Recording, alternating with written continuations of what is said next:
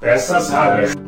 Olá, tudo bem? Eu sou Marcelo Abud, seu podcaster radiofônico, e estou aqui para um assunto urgente, porque nós vamos falar de emergências climáticas e sobre a cúpula para um novo pacto financeiro global que tem reunido lideranças políticas e de organismos internacionais lá na França, a fim de repensar o sistema financeiro e de reduzir desigualdades quando o assunto são as emergências climáticas. A ideia é que a questão ambiental tenha uma maior justiça e que haja aplicação de fundos internacionais para que países mais ricos financiem programas de preservação ambiental dos que têm menos recursos. A cúpula para um novo pacto financeiro global foi organizada pelo presidente francês, o Emmanuel Macron. Em um festival e também nos encontros em Paris, o presidente brasileiro, o Lula, tem discursado para que os países que mais poluem colaborem efetivamente com a preservação do meio ambiente em prol do combate à emergência climática global. Sobre este tema, eu conversei há cerca de um mês com o professor do Instituto Oceanográfico da USP, o Alexander Turra, e na entrevista que foi gravada para o podcast do Instituto Claro, é, eu tratei desse assunto com ele também. Na verdade, a entrevista você pode conferir no Instituto Claro, aquele episódio clássico de cidadania. Para você que não conhece, é só buscar no Spotify ou mesmo na busca do Google, né? Podcast Instituto Claro Cidadania, e você vai encontrar a entrevista com Alexander Turra lá no Instituto Claro. Ele fala especificamente sobre racismo oceânico, é, e vai é, se limitar, né, na verdade, o nosso tema ali é, em relação ao que está acontecendo no Brasil, é, pegando como foco, por exemplo, o, em fevereiro, o que houve em São Sebastião e as possíveis consequências que tem, por exemplo, uma enchente quando atinge a uma população mais vulnerável. Por isso, racismo oceânico, você pode entender isso melhor lá no podcast do Instituto Claro. O trecho que eu vou compartilhar aqui agora com você é inédito e explica por que países mais ricos são os que mais emitem gases do efeito estufa e, no entanto, os mais vulneráveis são os que mais pagam o preço por isso. Então você vai acompanhar o que é que acontece, também é uma forma de racismo é, ambiental, né? E por que esses países mais ricos devem sim é, financiar com fundos questões ambientais em países como o Brasil, por exemplo, e outros, como na África e assim por diante. Acompanhe a palavra do Alexander Turra nesse trecho da entrevista inédito que eu compartilho agora com você. Mas são os países mais ricos que acabam tendo uma industrialização que polui mais, gera mais efeitos de, de gases, mais gases de efeito estufa, né? E, na verdade, é, isso acaba afetando é, populações mais vulneráveis em países que poluem menos. Faz sentido isso? E também é uma forma de racismo oceânico ou ambiental? O problema das mudanças climáticas é global. Né? A gente tem uma globalização desse problema. De forma que a geração em excesso em determinados países acaba afetando o clima no mundo todo. E, nesse sentido, uh, isso enfatiza ou exacerba o que a gente está chamando de racismo ambiental, quando a gente compara o norte global, não é necessariamente o hemisfério norte, mas os países né, ao norte, eles tendem a ser mais desenvolvidos que os países ao sul, incluindo o hemisfério sul. Então, a gente está falando do Brasil, da América Latina, estamos falando da África, estamos falando da Ásia.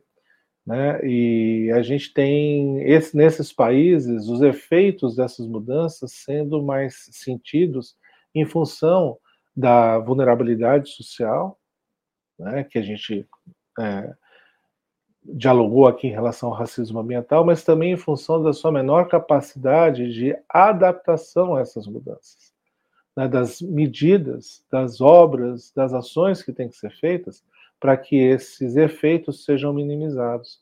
Então a gente tem quase que uma tempestade perfeita que é desproporcionalmente mais intensa nesses países que acabam não necessariamente é tendo agregação do valor que essa, essa quantidade de emissões acaba gerando em termos de economia, mas acaba sofrendo da democratização, né, se a gente pode colocar dessa forma, dos prejuízos associados a essa lucratividade concentrada, né, que fica concentrada em alguns locais. E seria, na, na visão de sua e de quem acompanha essa situação, é, uma forma de compensação, ela acontece ou deveria acontecer para esses países é, que acabam sofrendo mais com, com, essa, com esse racismo? Para a gente reverter essa situação, pelo menos amenizar, a gente tem que ter um sistema colaborativo internacional que atue amenizando esses efeitos desproporcionais nos países mais pobres ou nas camadas mais pobres da, das, da população de cada país. É, esse sistema ele está em curso, ele existe, ele está é, pautado por algo chamado crédito de carbono, ou seja, um país que emite muito e não consegue compensar essas emissões, ele acaba comprando créditos de países que conseguem sequestrar e estocar esse carbono que está na atmosfera a mais. Então, se você tem um país em que você tem plantio de vegetação, né, recuperação de florestas, você acaba conseguindo sequestrar, tirar esse gás carbônico da atmosfera né, e estocar ele na biomassa, nas plantas, por exemplo. O Brasil é o país que tem o maior potencial de fazer isso no mundo né? E a gente precisa, porque a gente tem muitas áreas degradadas e que precisam ser recuperadas para a gente produzir água, né? Para a gente dar oportunidade para uh, o ciclo da água ser retomado e a gente voltar a ter água em rios, né? Voltar a ter nascentes, águas nos rios, né? para a gente poder poder, inclusive, usar essa água para agricultura, para consumo, para geração de energia. Então é fundamental, né? Essa é uma estratégia que o Brasil pode ter é, e ter esse subsídio desses países que acabam não conseguindo compensar essas emissões. Mas isso é mais ou menos como enxugar gelo. O importante é que a gente tenha um sistema que globalmente é, mire na redução das emissões. É, e isso é que o Tratado de Paris buscou uh, pactuar. Uh, mas para isso a gente tem que cumprir. E isso não está acontecendo. Por isso que é fundamental a gente reforçar o papel da sociedade, de, todos os, de todas as maneiras e por vários caminhos para a gente caminhar no sentido de uma economia baseada em pouco carbono, uma economia baseada em poucas emissões ou menos emissões do que a gente tem hoje. Acho que assim, para a gente chegar perto do fim, né, o que, que o Tratado de Paris é, fala e que a gente não tem feito e o que mais é preciso fazer com urgência para diminuir os impactos dessas emergências climáticas, desse racismo oceânico? A principal medida trazida pelo Tratado de Paris, pelo Acordo de Paris, é a, o compromisso em diminuir as emissões a patamares que nós tínhamos décadas atrás. Né? E com isso, a gente evitar a, a amplificação do efeito estufa, né? que aquece o planeta, aquece o oceano e muda né, o clima de uma forma intensa. Esse é o grande objetivo e é nisso que a gente tem que mirar. Ao mesmo tempo, e essa é uma medida que nós chamamos de mitigação, ao mesmo tempo, nós temos que mapear as nossas vulnerabilidades e atacar de forma séria, estruturada e estruturante a, as medidas de adaptação. Essa é uma política de Estado, não é uma política de governo. É uma política que tem que começar e não vai acabar. E quanto antes a gente fizer, quanto melhor a gente fizer, menos vidas a gente vai perder, menos propriedades a gente vai perder.